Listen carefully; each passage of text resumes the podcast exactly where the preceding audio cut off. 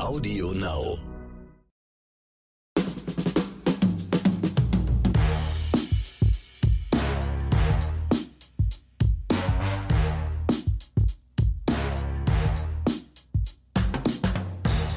Hallo und herzlich willkommen, liebe Zuhörerinnen und Zuhörer da draußen. Hier ist wieder Oscars und Himbeeren, Deutschlands allerbesten Film- und Serienpodcast bei weitem mit mir, dem Exelmax und meinem super coolen Filmbuddy Ronny Rüsch aus der Eichhörnchenstraße. Hi Ronny. Ich sage Hallo. Es ist schön, dass du das immer den besten Filmpodcast bei weitem nennst. Finde ich super. Ja, Finde also, ich, äh, also. Ist ein bisschen ich, anmaßend, aber okay. Richtig.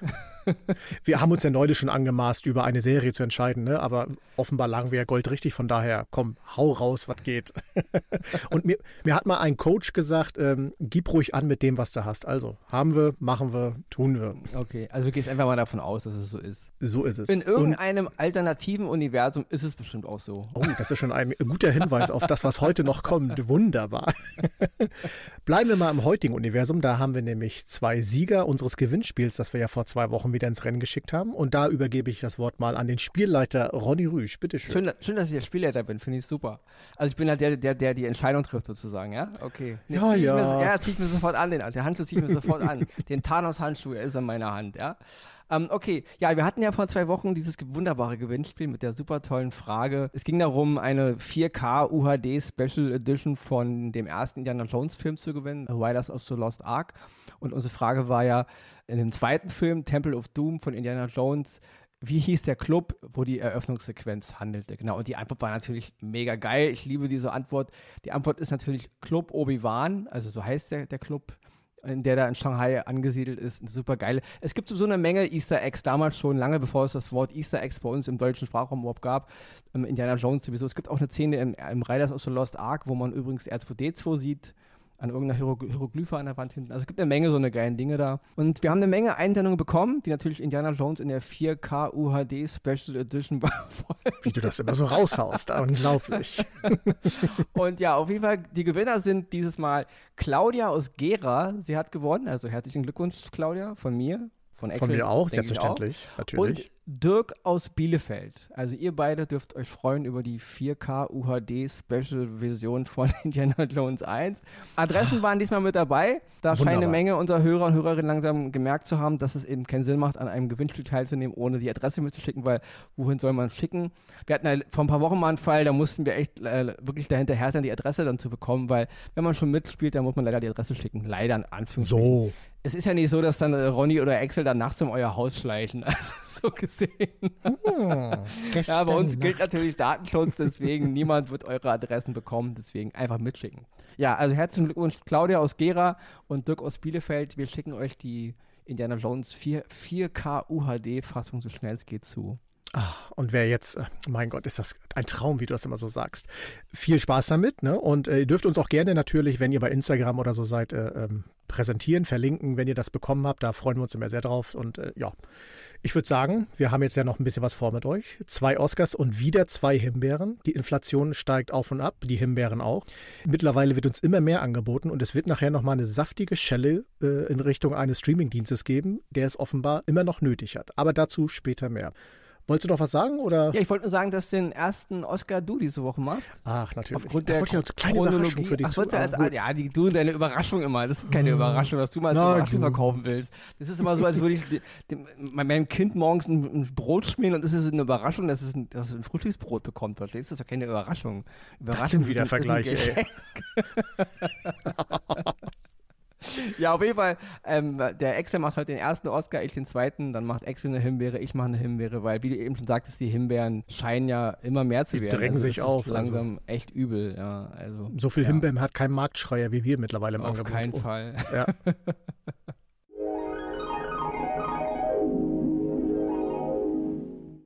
Mein erster Oscar oder mein einziger Oscar für heute geht an den wunderbaren Film Rise, der läuft auf Disney Plus. Das ist ein amerikanisches biografisches Sportdrama aus dem Jahr 22, ist in der Regie von Aiken Omatasa gemacht worden und das Drehbuch von Arash Amel. Es geht um eine äh, Familie, die aus Nigeria geflüchtet ist nach Europa, erst in die Türkei, später nach Griechenland. Und aus dieser Familie gehen drei Söhne, also mehrere Söhne, aber drei Söhne hervor, die es später in die NBA schaffen. So viel die grobe Geschichte. Leute, dieser Film ist wunderbar. Er ist herzzerreißend, er ist mitfühlend, er spielt die Situation, die so eine Familie auf ihrem Weg ja, in die Freiheit erleben muss, mit allen Höhen und Tiefen, die dabei sind. Das beginnt auch äh, vor allen Dingen, was das Thema Loyalität in der Familie angeht. Die Brüder untereinander, die teilen sich gefühlt ihr ganzes Kinderleben bis ins hohe Jugendalter ein, ein Bett gemeinsam, wo wir es ja hier gewohnt sind, jeder in seinem eigenen Bett zu schlafen. Und das stört sie alles nicht. Sie unterstützen sich, sie geben sich Kraft, auch in schwierigen Zeiten Hoffnung und lassen nie voneinander ab und vor allen Dingen auch im Konkurrenz sein. Das werdet ihr dann in dem Film miterleben. Zwei Brüder stehen in Konkurrenz, auch da. Es gibt nie Feindschaften, es ist immer Unterstützung, es ist alles dabei. Dieser Film zeigt, wo unsere Gesellschaft eigentlich wieder hinkommen muss. Das ist egal, was wir für Zeiten da draußen haben, ob gute, ob schlechte Zeiten. Wir zusammenhalten müssen in der Familie, im Freundeskreis und auch im Allgemeinen, um es später wieder zu einer guten und besseren besseren Welt zu machen, weil gefühlt läuft ja im Moment einiges so ein bisschen schief da draußen. Und dieser Film, gefühlt, es läuft eine Menge schief da draußen. Ah, da hast du recht. Und dieser Film holt einem da so ein bisschen wieder runter. Das kommt auch deswegen durch die Newcomer-Schauspieler. Uche Akanda, äh, Ral Aganda, Jaden Osin Mover. Das sind alles Leute, die kannte ich vorher, die habe ich noch nie gesehen. Und die spielen es wunderbar. Die spielen es authentisch, die spielen es ehrlich und ich glaube denen jede Sekunde. Für die NBA-Fans da draußen, es geht natürlich um die Gebrüder, jetzt muss ich kurz Luft holen, Antetokounmpo. Das sind die Gebrüder Giannis, Tannis und Kostas, die es in die NBA geschafft haben, auch Titel gewonnen haben, MVP, äh, Champion und so weiter, alles geworden sind. Das wird auch am Ende wunderbar nochmal erzählt und zusammengefasst. Der Film an sich erzählt ihre Geschichte vom Kindsein bis auf den Basketballcourt. Und das ist toll erzählt. Ich hatte vor zwei oder drei Wochen ja schon eine ähnliche Geschichte mit Hustle äh, und Adam Sandler. Hier ist es ungefähr ein gleicher äh, Abspann, nur viel gefühlvoller, viel intensiver und richtig toll erzählt. Das ist ein zufälliger Fund, den ich hatte mit Rise auf Disney Plus. Aber Leute, den müsst ihr euch angucken. Der ist was für die ganze Familie, der geht richtig ans Herz, macht aber auch Spaß und ist einfach bildlich und auch mit allem drumherum wunderbar erzählt. Rise auf Disney Plus, mein Oscar für heute, große Empfehlung, schaut es euch an, ihr werdet viel Spaß haben. Klingt super, gibt aber gleich wieder von mir jetzt eine kleine Nackenschelle natürlich, da stehe ich ja immer drauf. Das, ist, das ist halt der Unterschied zwischen, zwischen, dem, wie nennt man, zwischen dem Spreu und dem Weizen, wie, wie, wie sagt man das? Wo sich die Spreu vom Weizen trennt. Irgendwie sowas, ne? Du hast den Film durch Zufall entdeckt und bei mir war er halt auf der Liste. Ich bin halt noch nicht dazu gekommen, ihn zu gucken. Ja, das ist halt der Unterschied. Du bist ja auch nicht so hart arbeiten wie ich noch den ganzen das Tag. Das sagst du jetzt wieder, ja? Ich meine, du redest immer viel von deinem, von deinem Job und so. Und ja, du bist ja, ich bin natürlich auch als Hausmeister hardcore busy. Gerade jetzt, du, dir ist gar nicht klar, wie die Gärten und die Hinterhöfe sprießen, ja? Ich komme aus dem Rasenmähen und aus dem Heckenschneiden gar nicht mehr raus. Verrückt. Ganz zu schweigen von meiner riesigen Nachbarschaftshilfe, die ich auch noch habe, ja? Auch Alles unentgeltlich unentgeltlich, ja. Also bitte, ja. Mach ja nicht immer den leidenden Arbeiter. Ja? Jetzt kommt er wieder und hängt mir den Kapitalismus an den Nagel. ja, Leute, okay, also Spaß aus.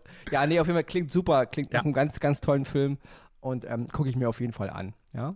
Ja, dann komme ich jetzt zu meinem ersten Oscar und auch meinem einzigen Oscar diese Woche. Und das ist ein Film, wo ich wieder mal sagen muss, Leute, das ist wieder mal diese Art von Meisterwerk, wo ich sage, deswegen feiere ich Kino so, deswegen bin ich als kleiner Ronny Rösch Filmfan geworden. Und zwar geht es um den Film Falling. Hast du eigentlich eben gesagt, auf welchem Portal? Selbstverständlich, auf, Disney hast, Plus. Hast du gesagt, okay. Mehrmals sorry. sogar, wahrscheinlich wieder zu oft. Okay. Bei mir geht es also um den Film Falling, den man bei Sky jetzt sehen kann. Das ist ein Film von 2020, ein Filmdrama und es ist das Regiedebüt von Vigo Mortensen. Ja, Vigo Mortensen muss ich kurz ausholen. Natürlich kennen wir alle Vigo Mortensen seit 2001, glaube ich, war das damals bei Herr der Ringe, ähm, kennt die ganze Welt Viggo Mortensen, ja. Seitdem ein brachialer Charakterdarsteller, der in so vielen auch sehr, sehr anspruchsvollen und auch sehr vielen kleinen und auch Independent-Filmen mitwirkte. Ein toller, toller Schauspieler. Ich muss aber nochmal zu meinem Ursprung zurückspringen. Das erste Mal ist mir Viggo Mortensen wirklich, da war ich auch noch ganz klein, 1985 aufgefallen in dem Film Der einzige Zeuge damals mit Kelly McGillis, mit der wunderbaren Kelly McGillis. Ich war ein wunderbarer, riesengroßer Kelly McGillis-Fan. Bin ich immer noch. Ich hätte sie auch gerne in Top Gun 2 gesehen, aber leider ist sie nicht dabei. Aus Gründen, die ich nicht ganz teile. Ja, bitte, Axel? Äh, da muss man sagen, sie hat persönliche Gründe angegeben und da muss ich sagen, Hut ab, das vom Mikro zu sagen, fand ich ganz, ganz stark. Sie hat einfach gesagt, Leute, ich bin nicht mehr in dem Alter, um in so einem Film mitspielen zu können. Punkt. Das war für sie eine ganz ja, aber klare es, Erklärung. Aber, aber ist doch scheiße. In welchem Alter ist ein Tom Cruise? Sie hat noch was dran gehängt, das möchte genau, ich hier aber also nicht deswegen, loswerden. ich finde die Gründe einfach, die Gründe sind nicht okay. Ja, man hätte auch ein Drehbuch schreiben können, in dem auch Kelly McGillis. Also tut mir leid, kann man drüber streiten. Ich bin ein großer Kelly McGillis-Fan und es ist nicht okay, dass sie da nicht. Okay, man kann natürlich sagen, ja, muss ja nicht dieselbe, dieselbe Love-Affair haben, aber gut, wir wissen im Grunde alle, warum sie nicht mitspielt und das ist einfach, ja, Leute, wenn ihr schon so so die neue Welt sein wollt, ja, dann seid ihr auch, weil ihr seid sie nämlich nicht, ist einfach mal ein Fakt. Okay, auf jeden Fall zurück zu Vigo Mortensen, damals in Der einzige Zeuge, Witness mit Harrison Ford und Kelly McGillis, supergeiler Film. Und natürlich Miami Vice, Staffel 3 hat dann eine kleine, kleine Rolle gehabt. Und Kalito Sway von 93. Ich muss ein bisschen ausholen, auch Kalito Sway, einer dieser Filme von El Pacino, der komplett unterm Radar läuft. Ich finde, das ist ein ganz brachialer, toller Film, damals von Brian De Palma gewesen. Und auch hier Vigo Mortensen in einer kleinen Nebenrolle, aber absolut geil. Alles lange, lange vor dem Herr der Ringe. Ja? Und jetzt Vigo Mortensen, wie gesagt, sein Regiedebüt. Falling. Leute, und also was soll ich sagen? Vigo Mortensen hat hier nicht nur die Regie übernommen, er spielt im Grunde auch die zweite Hauptrolle neben Lance Henriksen, da komme ich gleich noch zu. Er hat das Drehbuch geschrieben, er hat die Musik stellenweise komponiert, er hat den Film mitproduziert. Und es ist ein wunderbares, einfühlsames, direktes, ehrliches Porträt einer Familie, Schrägstrich einer Vater-Sohn-Beziehung. Das ist so toll geschrieben, das ist so toll inszeniert und alles funktioniert, ja alle Charaktere, das ganze Ensemble, alles hat seinen Platz, die Art, wie es geschnitten ist. Man springt auch immer zwischen vielen Zeitebenen hin und her, also wie die, wo Viggo Mortensen sein Charakter noch ein, ein Kind war, dann ein Teenager ist, dann eben jetzt in der Jetztzeit, wo er halt selber ein alter Mann ist, der halt eine Beziehung hat und ein Kind hat. Und Lance Henriksen spielt im Grunde die, die, die, die alte Vision seines Vaters und das ist wirklich, also was soll ich sagen, Leute, ich muss kurz zu Lance Henriksen jetzt auch ausholen, ja. Lance Henriksen ist ja schon immer einer meiner absoluten super mega Schauspieler gewesen, ja. Damals, es fing wirklich an mit ähm, Aliens 2, ja, wir müssen, da könnt ihr jetzt wirklich ausholen, Leute, aber es war halt diese Zeit, in der er halt auch vielen die Cameron-Filme mitgemacht hat. Und ich muss jetzt kurz abschweifen, deswegen habe ich heute auch ein bisschen, ja, ich weiß nicht, die, die Zeitschnur drückt, aber ich muss. Ich nehme mir mal eine Decke und einen Kaffee. Genau, nehme dir mal eine Decke ein und einen Kaffee, ja. Also Lance Henriksen ist meiner Meinung nach, Lance Henriksen ist heute 82 Jahre alt, Leute, ja. Und der hat, glaube ich, in, weiß ich nicht, 150 bis 200 Filmen und Serien mitgespielt, ja. Das ist ein sehr, sehr aktiver Schauspieler. Sehr, sehr viel, was einige Leute als TÜNIF oder als B-Movies abtun. Ich feiere das total. Es gibt im Grunde keine schlechte Lance Henriksen-Performance. Und ähm, er hat aber auch wirklich damals in der Zeit, ganz, ganz früher, im allerersten Film von James Cameron zum Beispiel, Piranhas 2, Fliegende Killer, ein absoluter Drecksfilm, muss man so sagen. Ja, da hat er halt mitgespielt. Und er sollte dann eben auch 84 den, die Hauptrolle in Terminator übernehmen. Er sollte eigentlich den Terminator spielen. Und ja, aber dann kam halt Arnold Schwarzenegger dazwischen, weil halt die Geldgeber und die Studios der Meinung waren, wir brauchen halt ein bisschen was, ja. Wenn ihr mich fragt, Leute, Lance Henriksen wäre der perfekte Terminator gewesen so sieht ein Terminator aus. So ist es nur zu einer kleinen Nebenrolle gekommen in Terminator. Und so ging die Reise aber weiter, ja. Also in Aliens natürlich und natürlich nicht zu vergessen Near Dark von Catherine Bigelow, einer der super coolsten Vampirfilme, die ich je gesehen habe. Und natürlich die Serie Millennium, auch nicht zu vergessen, ja. Finde ich immer noch eine der coolsten Serien, hat auch eine Menge böse Kritik einstecken müssen. Ich fand die echt gelungen, außer das Ende, das ist mir alles ein bisschen zu weich gewesen. Aber Leute, ich, ich, ich schwerfe ab, aber Lance Henriksen, ja, spielt jetzt hier in Vigo Mortensens Film den Vater. Und das ist wirklich, wenn er mich fragt, eine der besten Performances seines Lebens. Und es ist ein Unding, dass er nicht äh, in den Jahren zuvor für den Oscar nominiert wurde, weil da wird eine Menge Quatsch für den Oscar nominiert, gerade in den Neben Nebenrollen und Hauptrollen. Wenn man mich fragt, wenn man diese Performance hier sieht, das ist ein Unding, dass Lance Henriksen, als der Film rauskam, nicht äh, für den Oscar nominiert war. Ging überhaupt nicht, wenn man mich fragt. Und er hat ihn auch verdient, ja.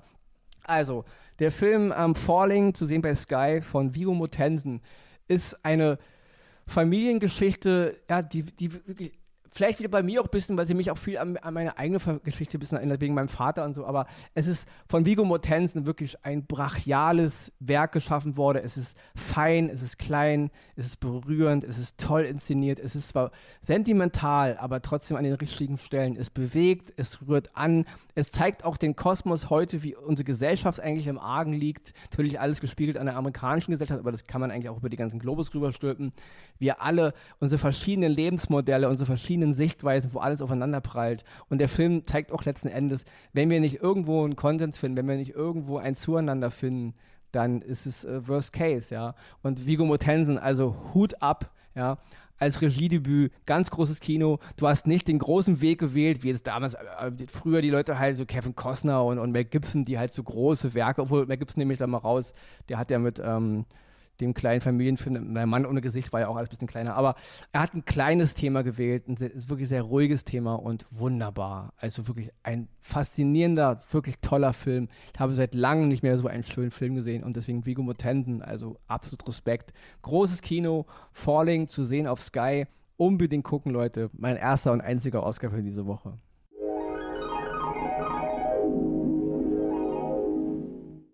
Jetzt ich, bin ich ab, sehr abgeschwiffen, aber gut. Ja, aber ganz ehrlich, liebe Zuhörerinnen und Zuhörer, das sind doch die Momente, wo wir uns immer so eine Decke nehmen, eine Tasse Kakao oder heißen Kaffee und dem Ronny einfach nur lauschen, wie er wirklich, wo du das alles herholst. Irrer Typ, ich sag's immer wieder. ja, apropos irre Typen, kommen wir zum negativen Teil der Ehrentypen. Die, die uns immer mit Himbeeren versorgen. Und da hat Netflix mal wieder ich will nicht sagen tief in die T äh, äh, Trickkiste gegriffen, sondern äh, tief in ihr Regal, äh, das schmeißen wir auch noch auf den Markt geschmissen. Neuer Film. In den Hauptrollen Leute wie Kevin Hart, Woody Harrison und in den Nebenrollen Kylie Coco. Das sind ja jetzt nicht Unbekannte. Der Film heißt The Man from Toronto. Und ich fasse es mal kurz. Also Ronny und ich, wir machen uns immer Notizen zu den Dingen, die wir so machen. Ne? Und dann hat man, jeder hat so seinen eigenen Stil, wie er das macht. Ich habe bei diesem wirklich nur ein paar Wörter hingeschrieben. Nie plausibel, selten unterhaltsam, immer nur dumm. Das ist die, äh, sind die Worte, die ich zu diesem Film. Also ich habe wirklich schon lange, also was heißt schon lange? Das habe ich wahrscheinlich vor kurzem schon mal gesagt, aber es ist wieder ein einfach ein wirklich miesen, grottenschlechter Film, der Netflixer zeigt. Woody Harrison möchte offenbar einmal in die Rolle von Jason Statham äh, schlüpfen. So hat man das Gefühl, weil so wirkt er in dem ganzen Film. Spoiler-Alarm. Ich werde hier jetzt spoilern bis zum geht nicht mehr. Wer den Film nicht gesehen hat, äh, äh, muss jetzt weghören. Wer ihn nicht sehen will, der sollte zuhören, weil ihr spart euch ein bisschen Zeit dabei. Er geht Gott sei Dank nicht so lange. Kevin Hart ja, Kevin Hart, er hat viele komische Filme gedreht. Er hat ja auch ein paar gute dabei, aber das ist auch wieder, was so ein bisschen in sein Klischee passt und seinem Beruf vorausgeht. Über Kylie Coco müssen wir nicht reden, ist nur eine Nebenrolle. Kurz zusammengefasst, The Man from Toronto soll ein Killer sein, gespielt von Woody Harrison und der äh, hat eine besondere Art, das äh, so, ähm, wie sagt man, Aussagen aus einem rauszukitzeln und so weiter und so fort. Und durch einen dummen Zufall landet der Loser Kevin Hart irgendwie an, an einem Haus, wo er hin sollte und wird versehentlich für ihn gehalten und so nimmt die Geschichte seinen Lauf. Ist völlig blödsinnig erzählt. Haben wir in den 80er Jahren einen schlechten Actionfilm mit Steven Seagal und wie sie alle heißen schon tausendmal gesehen. Das ist nichts Besonderes. Und das Schlimme, was jetzt noch dazu kommt, wir haben mal gesagt, mittlerweile kann ja jeder einen Film machen. Du brauchst eine Halle, ein bisschen Technik und du kannst einen Film machen.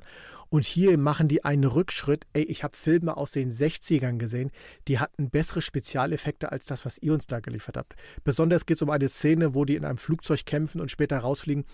Du siehst die förmlich auf dem Boden liegen und dahinter die Green Wall oder was das ist und wie das alles raufprojiziert wurde, die schlecht gerenderten Umrisse und sonst. Es sieht aus wie früher in den 60ern oder sonstiges und das soll dir als Actionfilm verkauft werden. Der Humor, das ist kein Humor, das ist einfach nur blödes Rumgerede.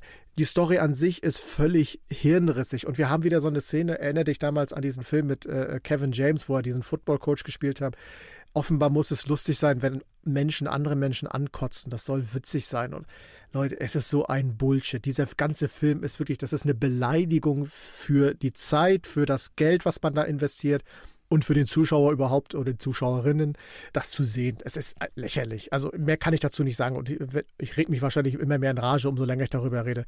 The Man from Toronto, Leute, lasst die Finger davon. Das ist wirklich ein Film. Löscht den aus euren Listen. Den könnt ihr echt knicken. Also auch Woody Harrison. Nee, also ich habe keine Idee, was sich da geritten hat.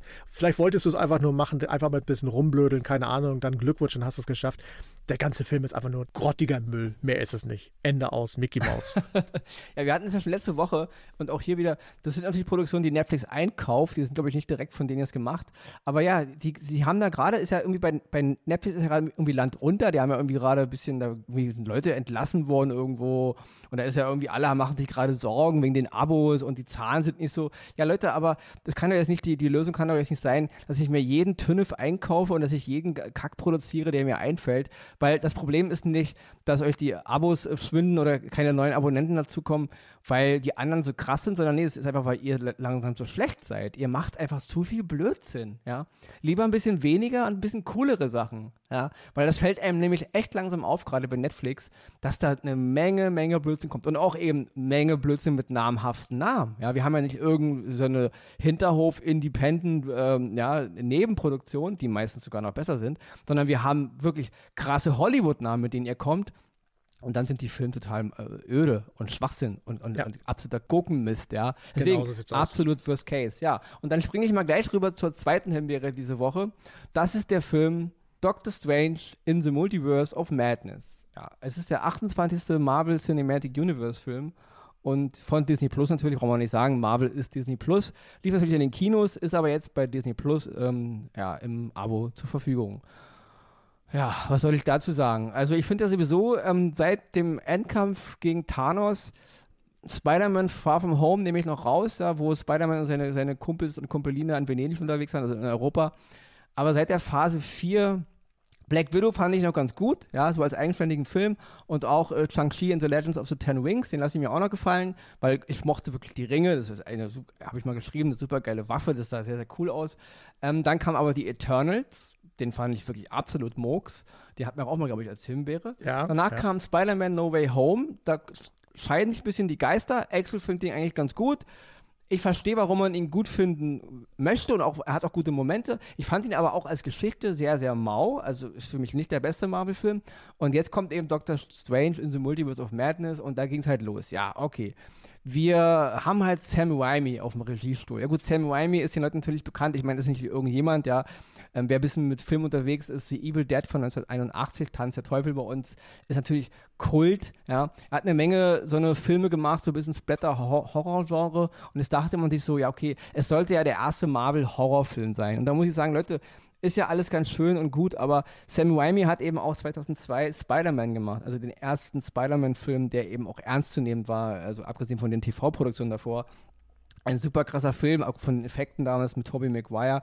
Spider-Man 2 natürlich und Spider-Man 3. Also Sam Raimi ist nicht jemand Unbekanntes, der jetzt aus der Horror-Ecke äh, gekrabbelt kommt und auf einmal jetzt einen Superheldenfilm dreht. Er hat schon gezeigt, dass er es kann. Und ich fand gerade Spider-Man 2 damals von 2004 den fand ich mega. Den finde ich den besten von Sam Raimi. Drei war dann eine Gurke, aber gut, da kann man sich auch drüber streiten. Auf jeden Fall, es ging halt los. Okay, Sam Raimi, Marvel, Doctor Strange, Multiverse of Madness, so bla bla bla und Horror. Der Film hat Horrorelemente, die hat er aber die sind so doof, die sind so, so peinlich. Und da habe ich mich eben mit Exo drüber unterhalten. Sorry, sorry, Leute, alle, die jetzt den Film noch nicht gesehen haben und ihn unbedingt gucken wollen, wir spoilern jetzt ein bisschen. Man kann über den Film nicht meckern, ohne zu spoilern. Deswegen, wer ihn noch nicht kennt und ihn unbedingt gucken will, müsst ihr leider jetzt abschalten und den Podcast später weiterhören. Ja? Ab jetzt wird gespoilert. Es gibt eine Szene, in der halt äh, äh, Stephen Strange eben in so einer äh, alternativen Realität seinen eigenen toten Körper wiederbelebt und im Grunde dann als Zombie-Variante von Stephen Strange herumläuft ja, Leute, es ist, es ist Horror auf Kindergartenniveau und ähm, wenn man schon rumrennt, wir machen jetzt den ersten Marvel-Film mit Horrorelementen, dann macht auch einen Horrorfilm, weil das ist einfach nur affig. Und zum Bösewicht in diesem Film wird eben jetzt Scarlet Witch hochstilisiert, also Wanda Maximoff, gespielt von Elizabeth, Olsen, Stephen Strange natürlich, Benedict Cumberbatch, brauchen wir nichts zu sagen, ein brachialer Schauspieler, dasselbe gilt für Elizabeth Olsen, die Schauspieler sind nicht das Problem.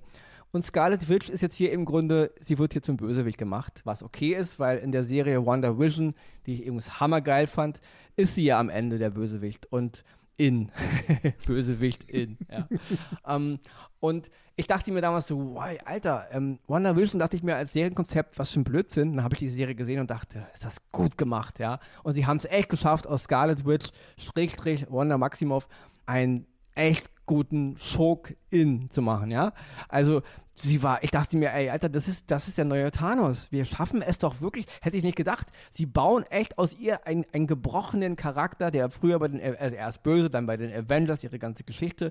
Und am Ende dachte ich mir, das ist eine Qualität für die nächsten Avengers. Sie kann jetzt irgendwann der Feind der Avengers werden und sie ist so groß und so mächtig als Zauberin, dass sie auch ein wirklich krasser Gegner ist, ja. Und dann nimmt man jetzt diesen Film, Doctor Strange 2, macht sie hier schon zum Hauptbösewicht und verschenkt das komplett auf ganzer Linie. Man macht ihren Charakter kaputt, man macht ihren Charakter albern, man drückt sie in die Rolle einer Frau, die im Grunde alle Universen zerstören will, nur weil sie jetzt zwei Kinder haben will, die sie irgendein Paralleluniversum irgendwo hat. Die will sie aber jetzt haben, weil sie in ihrem Universum keine Kinder hat. Und es wird sie im Grunde auf die Rolle der Mutter reduziert. Die Mutter, die im Grunde irre wird, weil sie ihre Kinder haben will, die eigentlich gar nicht ihre Kinder sind, weil sie ja der eigentlichen Mutter der anderen Wanda Maximoff im Grunde die Kinder wegnimmt. Ist ihr aber auch scheißegal. Sie wird im Grunde zu einer irren Mutter erklärt, die im Grunde alles opfern würde, um ihre beiden Kinder jetzt zu bekommen. Und das ist so, aus dem Charakter sowas zu machen, ist ja an Blödheit gar nicht mehr zu toppen. Ja? Also gerade in der Zeit, wo wir immer mehr starke Frauenrollen wollen und auch sehen und auch gerade wo auch die ganze, ja, diese ganze Geschichte, dass Frauen auch mehr ihren Standing haben müssen. Und da habt ihr echt keine bessere Idee, als aus diesem wunderbaren Charakter, den ihr über so viele Filme aufgebaut habt und der ihr eine so tolle Serie gegeben habt, jetzt in Strange 2 zur irren Mutter zu degradieren? Die wie eine, wie eine absolut schizophrene Braut durch die Gegend läuft mit Blut im Gesicht. Wir sind ja in einem Sam Raimi Horrorfilm und irgendwelche Leute tötet. Ganz zu schweigen von den ganzen Leuten, wie sie sie tötet. Es ist so langweilig. Okay, sie bricht Professor X, gespielt von dem absolut, ja, mittlerweile über, absolut überbewerteten Patrick Stewart. Ich kann den Namen echt nicht mehr hören, seit Picard, ja sie bricht ihm das Genick. Oh ja, voll krass, sie bringt den um, sie bringt die um. Es ist so schlecht gemacht. Die Geschichte um Dr. Strange ist so blöde. Und natürlich führt man jetzt hier auch den Charakter der America Chavez ein, die es als Miss America durch ihren eigenen Spin-off wieder bekommen wird. Aber das ist alles so an den Haaren herbeigezogen, so langweilig. Und dann auch die Entscheidung von Sam Raimi wieder 16 zu 9, das Format auch schon wieder, ja. Es gab mal, glaube ich, der zweite, nee, der erste Avengers-Film war, glaube ich, 16 zu 9 von Joss Whedon damals, weil das ist auch so ein Typ, der vom Fernsehen kam, der konnte ja mit dem Format, der konnte ja mit den Avengers nichts anfangen, der konnte ja mit Thor nichts anfangen, äh, nicht mit Thor, mit äh, Thanos. Deswegen trotzdem hat er einen super Avengers-Film geschaffen, fand ich. Aber das 16 zu 9 vom ersten Avengers ging mal gar nicht für einen Comic-Comic-Superheldenfilm. Dann war das Thema weg und jetzt kommt Sam Raimi und macht auch hier wieder 16 zu 9 Format, fand ich dämlich. Die Action war doof, die Effekte waren doof, total überladen, total verrückt. Okay, es war ein Multiverse of Madness, das war's. Es war mad, es war aber sinnlos uninspirierend, langweilig. Der Bösewicht in war, war langweilig. Dr. Strange wirkt wie ein irrer Idiot, der einfach nur irgendeinen Quatsch macht und damit ein ganzes Universum auf den Kopf stellt. Auch äh, fängt ja schon an in Spider-Man, wenn man mich fragt. Also im dritten Spider-Man-Film wird das Dr. Strange zum Idioten erklärt, weil er da eigentlich Peter Parker helfen will und damit eigentlich das ganze Gefüge des Raum-Zeit-Kontinuum fast vernichtet. Aber gut, geht hier weiter. Äh, Benedict Cumberbatch ist ja nur noch zum, zum Statisten seines eigenen Films geworden. Er kriegt halt seine typischen snobbigen Antworten, aber komplett lahmer Scheiß, wenn man mich fragt. Und eben WandaVision wird vernichtet. Elizabeth Olsen, ihr Charakter, absolut überflüssig. Ja, Leute, was soll ich dazu sagen? Meine einzige Hoffnung ist jetzt natürlich noch der Thor-Film von Taika Waititi. Der kommt jetzt irgendwann nächsten Monat, startet er, glaube ich, Love and Thunder. Ich hoffe, der wird cooler. Ich mochte den dritten Teil von Thor. Und natürlich im November startet Black Panther. Wakanda Forever, natürlich ohne Chadwick Boseman, ist klar, der Mann ist leider verstorben. Ich bin gespannt, wie die Phase 4 weitergeht, aber ich muss ehrlich sagen, wenn man mich fragt, bei Marvel ist ein bisschen die Luft raus und ähm, auch wenn man Spider-Man feiern kann, meinetwegen, ähm, Axel feiert ihn wirklich, mein Bruder, eine Menge Leute feiern den, die ich kenne. Ich fand Spider-Man schon nicht so doll und ich finde jetzt wirklich äh, Doctor Strange in the Multiverse of Madness ist wirklich ein Tiefpunkt. Ich finde, der ist sogar noch schlechter als äh, Eternals. Bei Eternals fand ich als Marvel-Film schlecht, aber nicht als Film. Innerhalb seiner Parameter funktioniert Eternals, ja. Auch wenn mir die Diversität in dem Film barbars auf den Sack geht, weil das ist schon. Leute, scheiß auf Marvel, scheiß auf Comic, Hauptsache divers. Das scheint die Prämisse gewesen zu sein. Dennoch funktioniert der Film. Ähm, Multiverse of Madness funktioniert überhaupt nicht. Und deswegen von mir eine absolute Himbeere. Ja, und damit bin ich auch fertig. Und jetzt sind wir schon ziemlich über die Zeit. Ich würde sagen, wir lassen Verena jetzt die Zusammenfassung schnell erledigen und dann macht Axel das Schlusswort und dann hören wir uns nächste Woche wieder.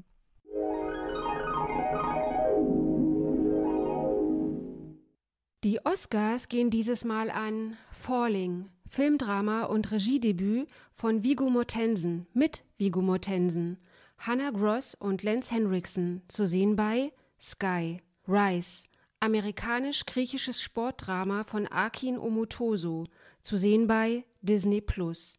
Die Himbeeren gehen in dieser Woche an The Man from Toronto, US-Action-Komödie mit Kevin Hart und Woody Harrison, zu sehen bei Netflix.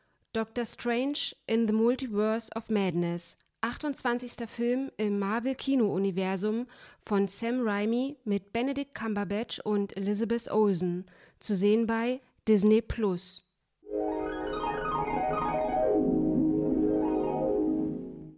Jetzt hat er so lange gequatscht vor der Zusammenfassung. Dabei wollte ich ja auch was zu Dr. Strange sagen. Ich habe ihn ja auch gesehen. Und gut, es ist mein Satz, den ich immer raushaue. Ich unterstreiche alles, was du gesagt hast. Ich stimme dir in voll und ganz zu und ich finde den Film auch einfach nur doof. Punkt. Himbeere, vollkommen korrekt. So, so hätte man es auch sagen können. ja. Wie es schon, aber egal, über Toronto will ich gar nicht mehr reden. Wobei die Stadt ist wunderbar, aber nicht der Film. Egal. So, äh, das war's auch schon wieder. Leute, ähm, das war heute lang, ne? Da müsst ihr, habt ihr eine Menge gehört. Wahrscheinlich äh, kommen einige zu spät zur Arbeit, andere zu spät zum Kaffee trinken. Was sollen wir machen? Der beste Film- und Serienpodcast bei weitem. Das ist halt so. Da ist viel Inhalt drin, da wird viel erzählt erzählt, da wird viel berichtet. Deswegen hauen wir uns jetzt wieder vor die Flimmerkiste, gucken schön weiter. Macht ihr das da draußen auch? Genießt natürlich den Sommer, cremt euch gut ein. Gesundheitstipps, ihr wisst es, bleibt uns treu, bleibt gesund. Und heute, ohne dass er es wusste, überlasse ich mal Ronny das Schlusswort. Ich sag Tschüss. Dann sage auch noch Tschüss.